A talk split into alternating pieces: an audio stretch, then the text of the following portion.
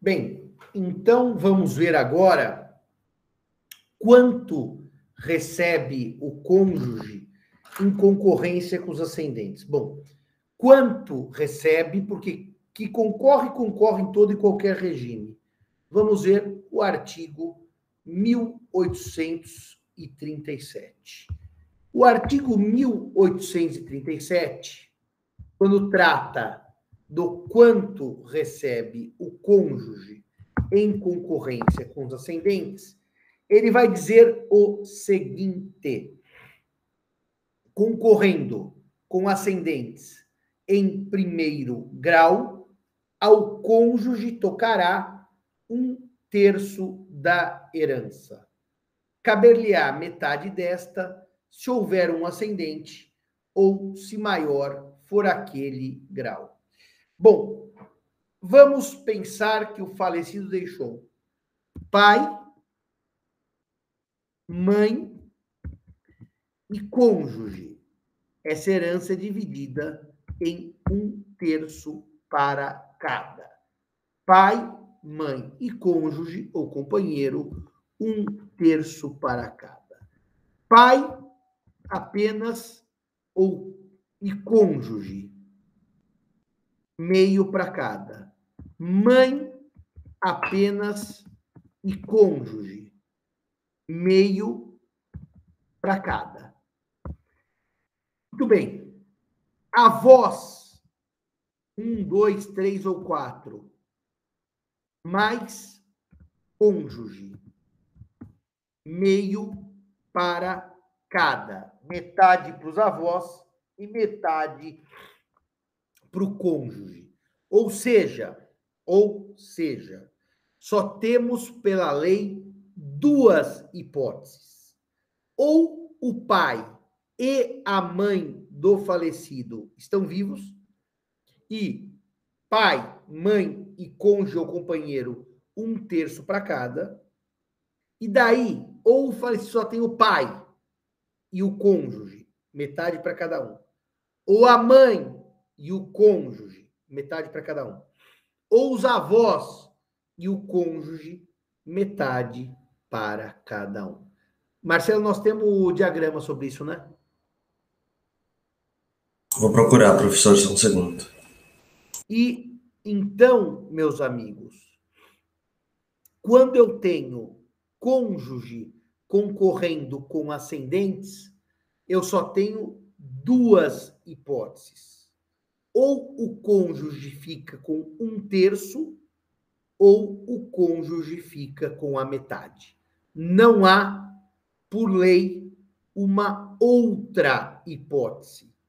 Ou um terço, ou metade. Vamos ver os diagramas sucessórios. Você puder só aumentar um pouquinho, Marcelo?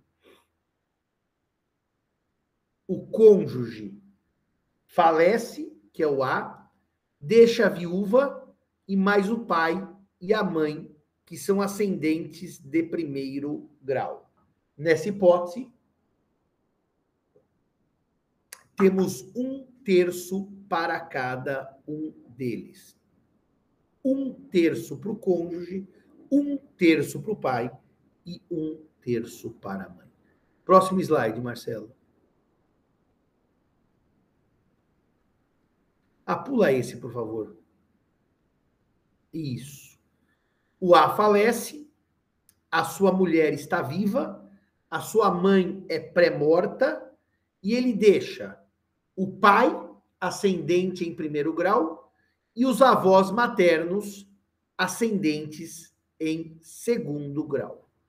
Se aplicarmos o que eu ensinei a vocês na aula passada, o artigo 1836, parágrafo 1, vocês verão que na classe dos ascendentes, o de grau mais próximo exclui o de grau mais remoto.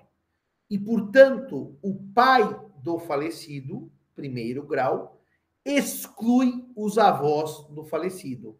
Segundo grau. O pai herda metade da herança e o cônjuge de A a outra metade. Os avós maternos nada recebem. Marcelo, continua descendo, não aquele diagrama que você pulou, os próximos, por favor. A falece, o seu pai, ascendente de primeiro grau, já é falecido, a sua mãe, ascendente de primeiro grau, já é falecida. E o A tem os avós paternos e os avós maternos. O que ocorre nesta hipótese? O falecido deixa cônjuge e avós. Primeira conta: quanto vai para o cônjuge? A metade. Quanto vai para os avós paternos e maternos? A outra metade. E daí eu prossigo aplicando o artigo 1836, só que agora no seu parágrafo segundo. E o seu parágrafo segundo vai prever que na classe dos ascendentes, havendo igualdade em grau, os avós são todos ascendentes de segundo grau. E diversidade em linhas, linha paterna e linha materna, os ascendentes da linha paterna herdam a metade, cabendo a outra da linha materna. A partilha se dá em linha. Não é direito de representação, porque não há representação na classe dos ascendentes. Logo, eles herdam os avós todos por direito próprio e partilham por linhas. É por isso que 50% da herança é dividido, esse percentual, igualmente entre os quatro avós, os maternos e os paternos, restando, portanto, 12,5 para cada um deles. Primeiro eu tiro a metade do cônjuge e o que sobrar eu partilho. Uh, Marcelo, desce um pouquinho para ver se temos mais algum exemplo aí. Tá. O A falece, os seus pais já são falecidos, que são os ascendentes de primeiro grau, mas o A deixa a sua esposa e a sua avó paterna e os seus avós maternos. Três ascendentes vivos e todos ascendentes de segundo grau. Como é que eu faço com esta herança? Primeiro, eu tiro a metade do cônjuge, superstite. A outra metade vai ser partilhada entre os ascendentes. Como? Havendo igualdade em graus e diversidade em linhas, a linha paterna recebe a metade. Por isso que a avó paterna de A ficou com 25% da herança. E os avós maternos com 12,5 cada. 25 da avó paterna. 25 dos avós maternos, 50. E mais 50 que o cônjuge herdou, 100% a avó paterna herda a metade por direito próprio e partilha por linha. Os avós maternos herdam a outra metade por direito próprio e partilham por linha. Não há não há representação na classe dos ascendentes o artigo 1852 é cristalino ao afirmar o seguinte: a representação dá-se na linha reta descendente, mas nunca na ascendente. Os avós jamais herdam por representação, sempre por direito próprio, mas partilham por linhas. Tem mais algum, alguma coisa aí, que acabamos tudo? Só aquele que a gente pulou, professor. Abaixo desse que Abaixo é 1841. Tá, já, já, é, já é o colateral. Tira os diagramas, que eu preciso fazer uma nota com os alunos agora. Daqui a pouco você volta já naquele que a gente pulou. O artigo 1837, portanto, ele traz apenas duas situações: pai, mãe e cônjuge, um terço para cada.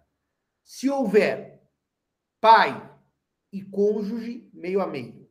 Mãe e cônjuge, meio a meio.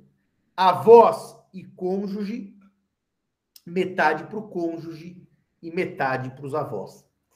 O problema é que nós criamos a chamada multiparentalidade.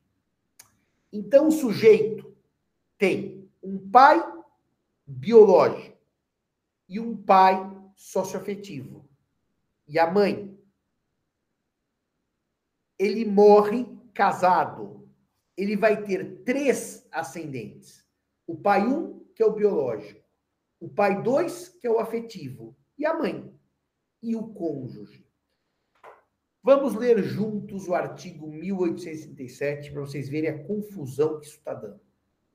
Concorrendo com ascendente em primeiro grau, ao cônjuge tocará um terço da herança.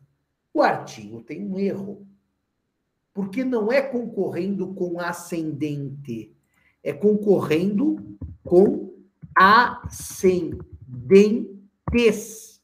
no plural. Porque ele vai ter o pai e a mãe, e a viúva ou viúvo, um terço para cada um. Se for qualquer outra hipótese, um só ascendente, pai ou mãe, é metade para o pai, metade para o cônjuge, metade para a mãe, metade para o cônjuge. Agora, o problema é que o falecido tem um pai biológico, tem um pai afetivo, tem uma mãe, uma mãe e um cônjuge. A pergunta que se faz nessa hipótese é: quanto recebe o cônjuge. Vocês podem chegar a duas possíveis contas. Quanto recebe o cônjuge, Cícero, se o falecido deixa o cônjuge, viúva ou viúva, o pai biológico, o pai afetivo e a mãe? Quanto recebe o cônjuge pela leitura do 1837? Qual artigo, professor, não vi? 1837. Um Ele terço. Do, dois pais, uma mãe e a viúva. Quanto recebe o cônjuge na hipótese de multiparentalidade? Divide, divide metade igual entre os três e a outra metade para o cônjuge. Você daria a metade para o cônjuge, mas você concorda, Ciro, que isso é estranho? Uh, por que isso é estranho? O artigo não. A lei é, fala, com ascendente em primeiro grau, tocar-lhe-á um terço da herança. Você vai dar metade. Não seria lógico você dar um terço para o cônjuge e os outros dois terços para serem divididos entre os ascendentes? É. O pai biológico, o pai afetivo? Ou eu te pergunto, Cícero, vamos dividir logo a herança em quatro partes um quarto para cada um dos pais, um quarto para a mãe e um quarto para o cônjuge. Eu queria ouvir meus assistentes. Qual teoria vocês gostam mais? Um terço para o cônjuge e os outros dois terços eu divido em três pessoas? Ou eu divido um quarto para cada um, em caso de multiparentalidade e concorrência com o cônjuge? Quer dar palpite, Bruna? Você prefere um terço os outros dois terços divididos para três? Ou para cada um? Professor, eu acho que dá um terço e divide o resto entre no, no número de pais que houver, porque a ideia da lei é proteger o cônjuge companheiro. E então eu acredito que seja desse modo, garante um terço e o resto eles se viram, digamos assim, dividindo o número é, de pais que houver. Ô, Sniffer, você estava ouvindo o debate ou você estava dormindo e acordou agora, Sniffer? Estava ouvindo o debate? Estava ouvindo, sim. Então, Estava ouvindo o debate, sim. Você dá um terço para o cônjuge e divide o resto entre os outros ou dá um quarto nesse meu exemplo que está aí no chat, para cada um? É, o, o código certamente não foi é, redigido pensando na situação de multiparentalidade, né? Quando a redação do código, ao meu ver, na leitura, daria a entender um terço quando tivesse pai e mãe e metade se fosse apenas um deles, né? Então ele não foi exatamente cunhado para essa noção de multiparentalidade. Solução de ressalvar um terço, eu não sei se caiu minha internet que ela está instável, uh, uh, essa solução de ressalvar um terço, me parece um pouco conceitânea com aquela sua lógica, professor, que trouxe sobre a, a, a lista de preferências, a ordem de vocação e essas questão, essa questão mais filosófica por trás. Então, é, me agrada a solução de um terço. É. Vocês sabem que esse tema é altamente polêmico, tá? Ao contrário do outro que está super bem resolvido, esse aqui é super mal resolvido. É pancadaria para todo lado. Eu preciso resgatar. Se vocês me lembrarem, quando eu voltar para o Brasil, eu vou ligar para a Kátia Moderar, que é a desembargadora responsável pelos encontros da escola na magistratura do Rio de Janeiro. Um dia realmente muito dos mais úteis da minha vida acadêmica. Eu, o Zeno e o Luiz Paulo Vieira de Carvalho fomos a Emerge discutir sucessão. E nós éramos os convidados da Emerge e o Luiz Paulo faz parte do Fórum Permanente, que é um grande jurista. Mas, para nossa sorte, estavam lá duas grandes juristas, a Andréia Pachá e a Ana Luísa Nevares. E nós tivemos um debate violento no sentido de dureza de argumentos, não de violência de distrato, pelo contrário, nós somos todos muito amigos. E eu e o Zeno defendemos outra tese, e o Luiz Paulo e a Ana defenderam outra tese. A tese que eu defendi com o Zeno, eu vou recuperar esse DVD, que vale muito a pena ver aquele debate. Acho que devia pegar aquilo e pôr assim aberto ao público. Foi um dos debates mais ricos que eu já participei da minha vida. Se eu não tiver o DVD, eu vou pedir para a Kátia. A tese, Fábio, que me parece mais lógica, é que quando o código disse se houver ascendente em primeiro grau é um terço, me parece, Fábio, que o código não imaginou a existência de multiparentalidade. Então, o que o código quis dizer é que havendo, Fábio, atenção, Pai e mãe e cônjuge é um terço. Porque ele não imaginou dois pais e uma mãe. Então, me parece, Fábio, que a hermenêutica melhor é que o código quis dar igualdade entre o cônjuge e os ascendentes. Não menos nem mais. E que, se, portanto, eu tiver quatro concorrendo, dois pais, uma mãe e o cônjuge, a melhor solução é dividir em quatro partes a herança. Porque quando o código diz tocará um terço da herança, ele quis dizer, Fábio, pai tem um terço, mãe tem um terço e cônjuge tem um terço. Ou seja, Fábio, o que ele quis dizer? Nesse um terço, a herança se divide em partes iguais. Entenderam a minha lógica? E se ela se divide em partes iguais entre o pai, a mãe e o cônjuge, se houver dois pais, duas mães e o cônjuge, são cinco. Está entendendo o que, que eu quero dizer? A minha interpretação é da teleologia da norma. O tal do terço quer dizer partes iguais entre pai, mãe e cônjuge. É claro que a professora Ana Luísa Nevares e o professor Luiz Paulo Vieira de Carvalho discordaram. Eles o que o Fábio disse e o que a Bruna disse.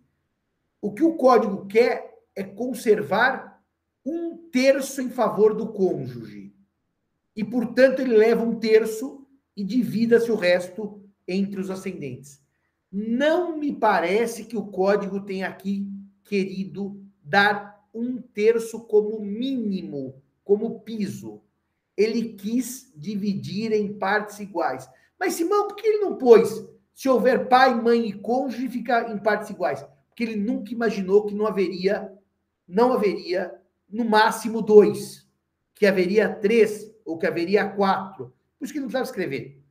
Eu sou da teoria que o cônjuge recebe, recebe a cota igual a dos ascendentes. Fala, Bruno. Professor, mas você não acha que se o legislador tivesse em mente que é, seria possível a multiparentalidade, é, ele não teria garantido o mínimo de acordo com essa lógica de, de uma família mais próxima e levando em consideração que o cônjuge e o companheiro eles estão nessa família mais nuclear? Para mim, me parece que se ele tivesse essa perspectiva, ele teria resguardado um valor e não dividido igualmente. Eu não consigo imaginar essa, essa situação. O problema, Bruna, é que quando ele quis resguardar, ele o fez expressamente, certo? Por piso, não podendo a sua cota ser inferior. Aquele não chegou. Não chegou porque na época não existia. Mas repare, repare, a leitura que você faz não está equivocada, porque é a do professor Luiz Paulo Vieira de Carvalho e da Ana Nevares, que são grandes amigos. Mas não me parece que essa leitura seja consentânea com o texto do código. Parece que ela é um pouco forçação de barra. Porque o código, quando quer reservar mínimos, Bruna, você viu, não pode, olha a frase, não podendo a sua cota ser inferior a, repare na, vamos dizer, na clareza hermenêutica de um piso. Não é o que está aqui. Mas eu também não vou aprofundar o debate, porque as duas leituras são plenamente adequadas. É aquele caso em que a realidade, Bruna, supera a lei e que a lei tem duas leituras totalmente justificáveis, totalmente plausíveis, totalmente aceitáveis. Aqui é impossível dizer você está certo, você está errado. São duas leituras aceitáveis de uma lei que não pensou em algo que não existia quando ela foi elaborada. Ela não, nós estamos no fundo, Bruna, tentando encaixar um paletó que é muito pequeno para alguém que é muito grande, já que aumentaram as hipóteses e a lei não imaginou e nem podia imaginar quando o código foi pensado. Ficou claro isso para todos vocês, senhores e senhoras? A questão pode falar, Cícero.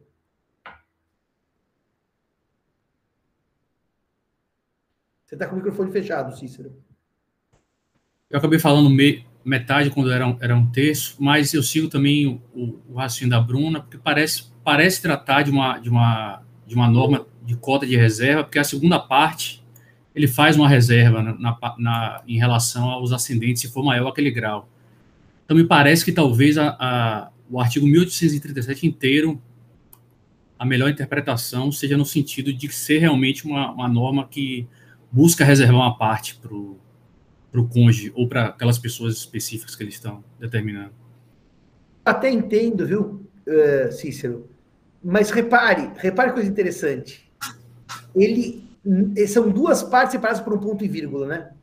E a primeira parte não tem, no meu sentido, nenhuma reserva. A reserva é na segunda parte, se formos ler assim.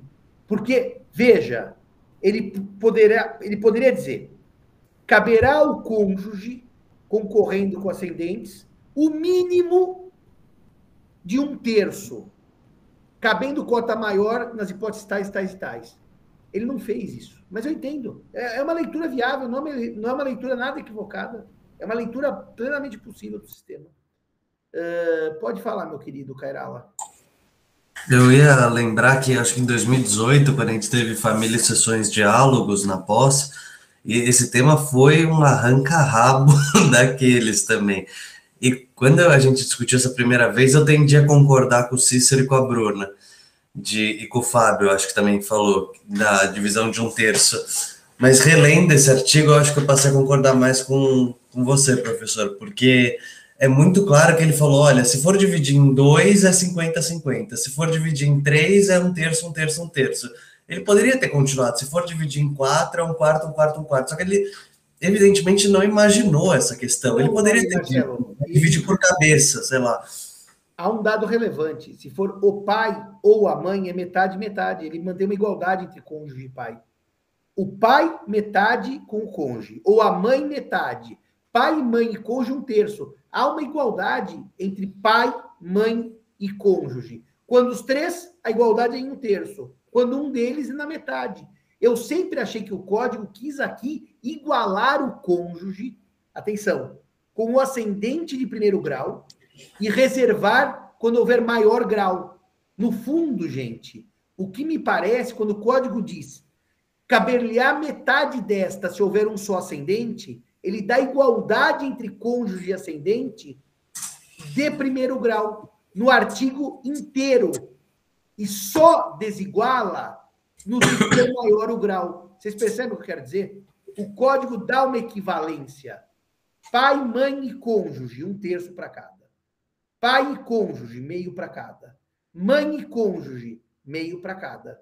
Avós e cônjuge, reservam metade para o cônjuge e os avós que dividam, de acordo com a regra geral do artigo 1836.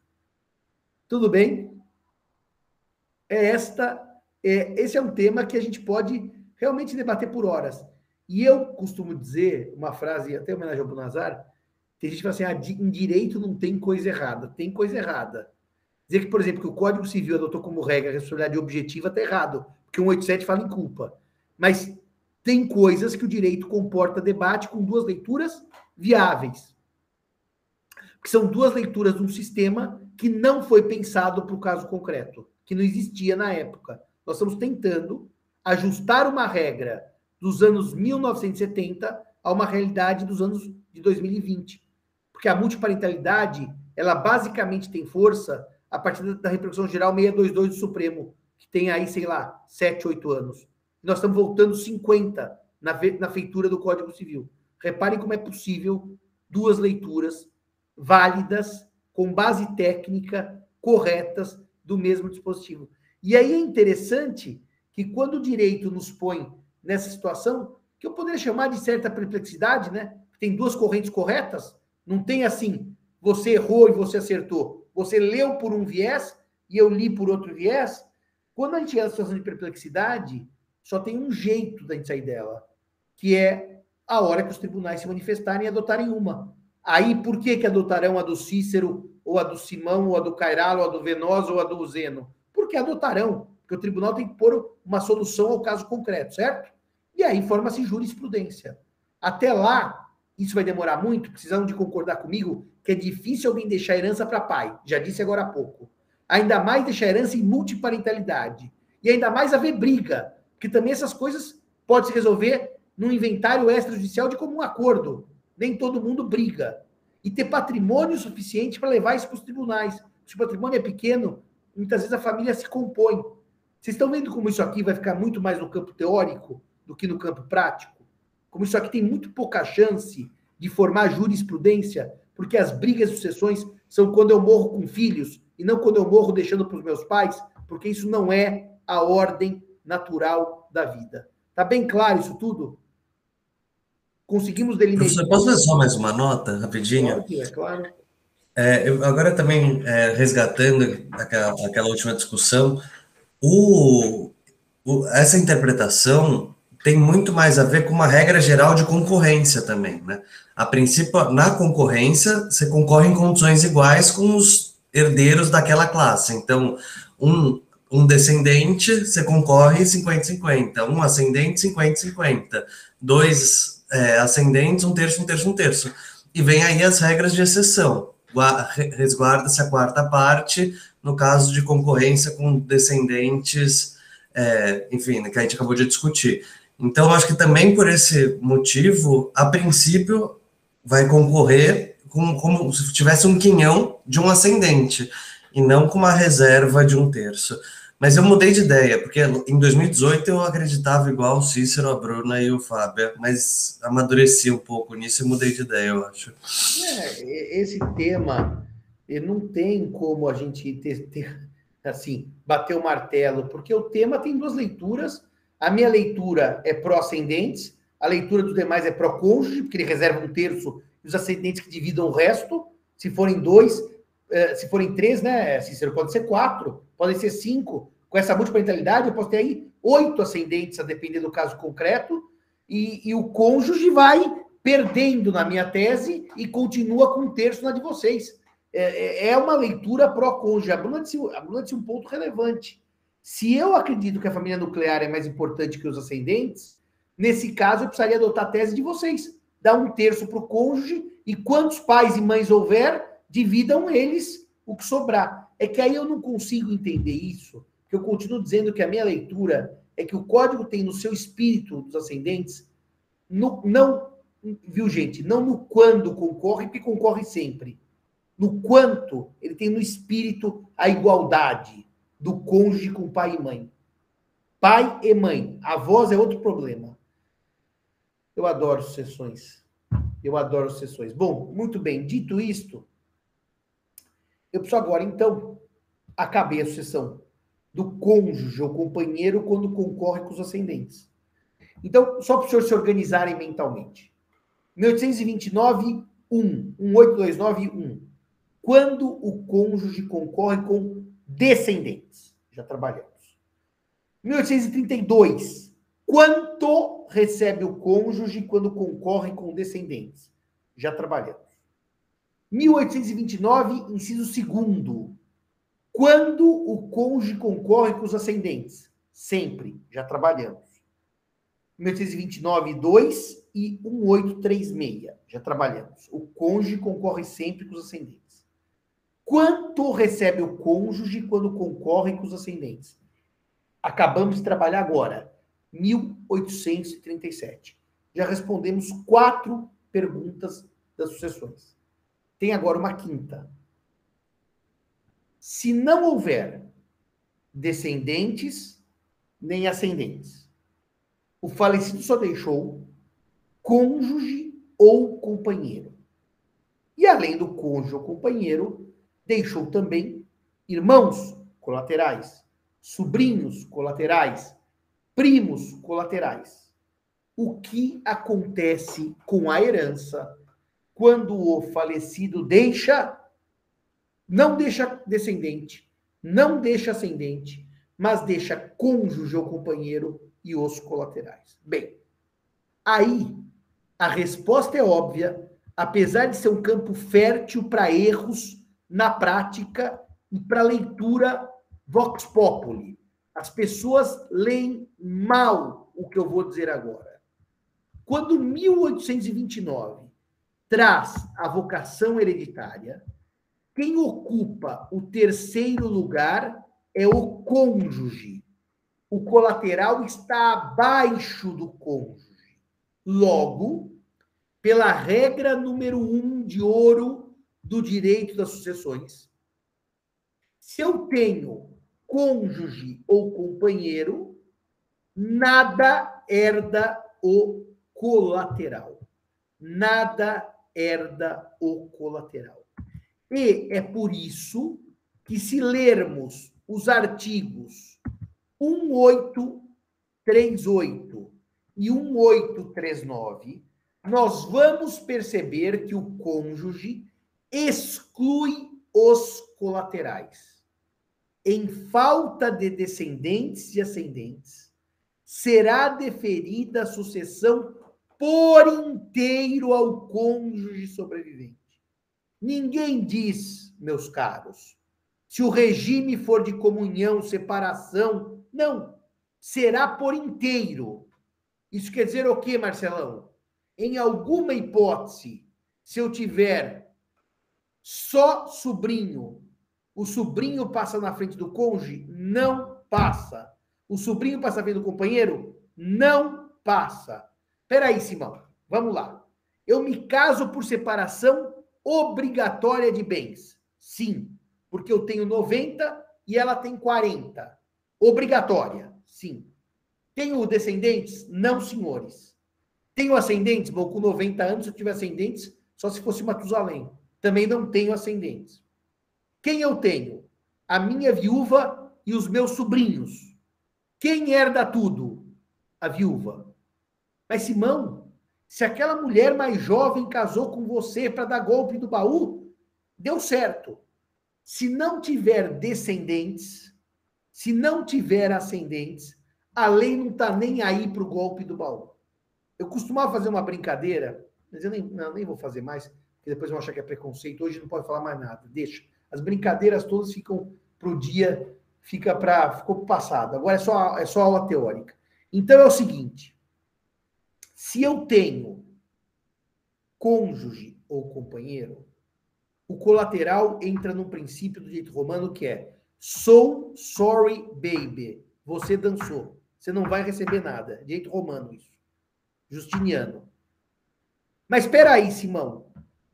O irmão do morto é menos do que a viúva do morto? É menos para sucessões. O sobrinho do morto é menos.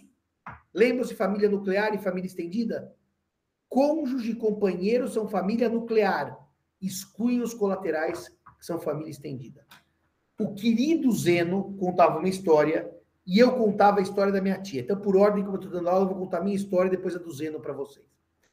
A minha história é verídica. Eu tinha uma tia que faleceu em 2015 com 99 anos.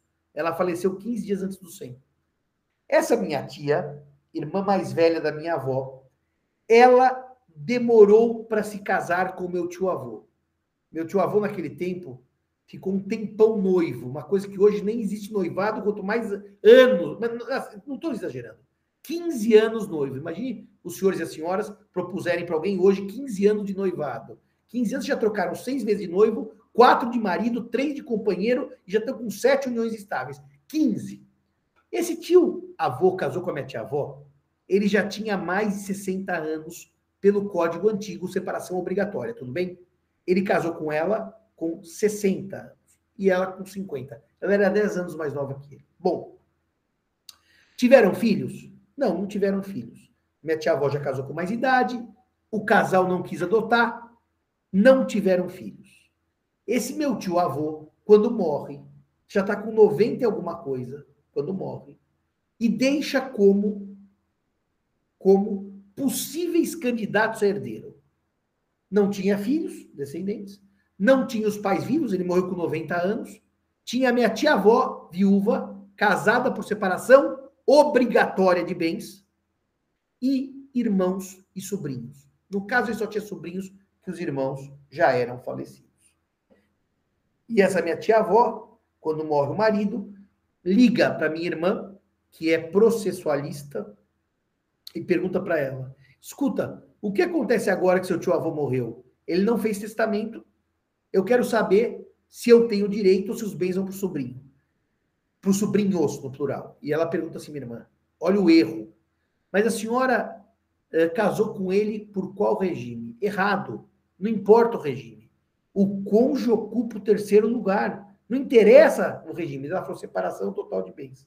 Essa minha tia-avó entrou em pânico, começou a chorar, achou que ia ficar na rua da amargura. Daí minha mãe me liga, ai, sua irmã deu uma notícia tão triste para ti, ela tá tão chateada. Eu falei, qual notícia? A única notícia triste é que morreu o marido dela, porque rica ela ficou. Ela herdou tudo, os bens de Curitiba, os imóveis, o dinheiro. Eu não sei porque ela ficou triste. Triste pela morte. Não, mas sua irmã disse que é tudo dos sobrinhos. Vou eu na casa da tia, com 90 anos, abraço a tia. Calma, tia. A senhora é uma mulher rica. Ela abriu um sorriso daqui a aqui, de, de miserável para baixo da ponte, passou a milionária em 30 segundos pela informação errada da minha irmã. Isso não é mentira. Eu fui lá e expliquei para ela. A senhora ria, a senhora tá rica. Ela falou: tudo que seu tio deixou no banco é meu? Tudo, tia. Vai lá e gasta tudo. E depois ela fez uma coisa quando morreu. Aliás, Kairala e Bruna, vocês pelo menos já foram na minha casa. O Cícero também já teve na casa antiga. O Solner já teve também. Aqueles dois móveis da tia Cairala e Bruna. Os dois móveis da tia são dessa tia, que eu herdei. Bom, mas isso é uma outra história. Daí, é, a história do Zeno é genial. O Zeno contava que uma família muito tradicional de Belém, uma família com dinheiro, endinheirada, é, tinha três filhos homens e uma filha mulher. E naquele tempo, uma pressão muito grande para essa moça não se casar, porque ninguém prestava, todos eram golpistas. E essa moça se casou já mais velha, já era uma senhora, e se casou por separação obrigatória. Não, não tinha idade de separação obrigatória, mas a família diz assim: como esse seu noivo é um golpista, faça um pacto nupcial e se case por separação convencional de bens. E ela fez. E para agradar os irmãos e casou por separação convencional de bens. Então ela tinha três irmãos, o marido. Ela, infelizmente, uma moça não, não era idosa, nada, ela é acometida de um câncer de pâncreas e morre do dia para a noite. Morre jovem. Tinha filhos? Não. Tinha ascendentes? Não. quem que ela tinha? O marido, o, o viúvo, e os irmãos. E os irmãos pegam um advogado e vão ao tabelionato, onde o professor Zeno era tabelião, e falam: viemos aqui para lavrar a escritura pública de inventário da nossa irmã. Porque afinal ela era casada por separação total de bens, o marido não tem direito a nada, aliás, ele era um isso, um aquilo, e fala uma série de impropérios. E o Zeno, profundamente irritado com aquilo, só dizia assim: Mas está faltando alguém aqui. E eles xingando o marido. Mas está faltando alguém aqui, mas está faltando alguém aqui. Deus falou assim: Olha, eu tenho que dar uma notícia péssima para vocês. Todos que estão aqui não são herdeiros. O único que herdou tudo não está aqui, que é o marido. Mas como ela casou por separação de bens? Não importa. Está escrito que o regime muda a vocação hereditária com relação ao cônjuge colateral? Não importa. Qualquer regime, o cônjuge põe para correr os, descend... os, os colaterais. Tenho mais duas notas para fazer para terminar a aula de hoje. Há muitos anos atrás, eu estava numa, numa, numa, faculdade privada e passava uma novela que se chamava. Como é que eu esqueci o nome da novela? Celebridade celebridade. Vocês não eram nem nascidos. E eu estava dando aula na novela, e a novela Celebridade correndo, tá bom? E eu dando aula, essa que eu estou dando para vocês. E eu digo assim: então, meus caros, se eu tenho descendentes, os bens não vão para o colateral. Se eu tenho ascendentes, os bens não vão para o colateral. E se eu tenho cônjuge, os bens não vão para o colateral. Para chegar em irmão, primo, tio, tem que não ter descendentes, não ter ascendentes e não ter cônjuge ou companheiro. Daí uma aluna levanta a mão e fala assim: professor, eu discordo do senhor. Eu achei curioso, porque assim, não é um tema exatamente que gere discordância. Não é um tema que gere problema. Mas ela discorda, eu falei, tá com a palavra para a senhora apresentar sua discordância.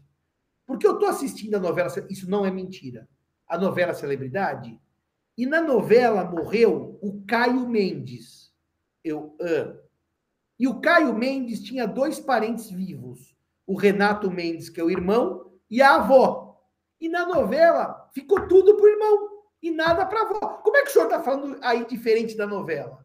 Falei, bom, minha senhora, eu recomendo que para provas, concursos de advocacia, use a minha aula. Mas se quiser usar novela também, a senhora faz o que lhe aprover porque eu não vou gastar muito tempo explicando que talvez a novela não seja uma obra de ficção e não siga o Código Civil brasileiro. Agora, se também a senhora quiser seguir a novela, feel free, todos somos amigos do mesmo jeito. Mas a última nota que eu faço sobre essa questão do cônjuge, eu já fiz. Eu já fiz, vou retomar e encerrar a aula de hoje. O cônjuge estava atrás do colateral no sistema das ordenações filipinas. Eu já falei isso, tá? Estou repetindo uma informação. Estava atrás do colateral nas ordenações filipinas, até o colateral de décimo grau segundo o direito civil. Ele estava porque ele se casava como regra pelos costumes do reino, que era a comunhão universal, ou pela carta de a metade, que era o contrato que criava a comunhão universal. Se dizia, o casamento segundo os costumes do reino era a comunhão universal, ou uh, por carta de a metade. E é por isso que as ordenações entendiam que se o cônjuge já é meio, não é justo ele ser herdeiro. Primeiro para os descendentes, depois para os ascendentes, depois para o colateral até décimo grau. E o cônjuge ocupava a quarta posição na vocação hereditária. Isso muda com a Lei Feliciano Pena, o decreto 1839, de 31 de dezembro, 30 ou 31, já não me recordo, de dezembro de 1907, que altera a vocação hereditária e coloca descendentes, ascendentes e cônjuge.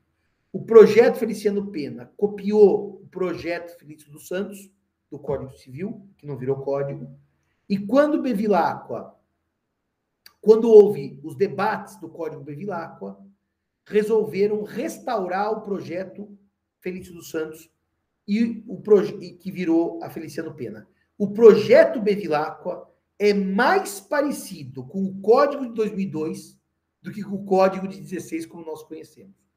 O que fez o cônjuge ocupar o terceiro lugar na vocação hereditária foi a Lei Feliciano Pena, o Decreto 1839 de, 2000, de 1907, que é inspirado no projeto de Código Civil do Felício dos Santos.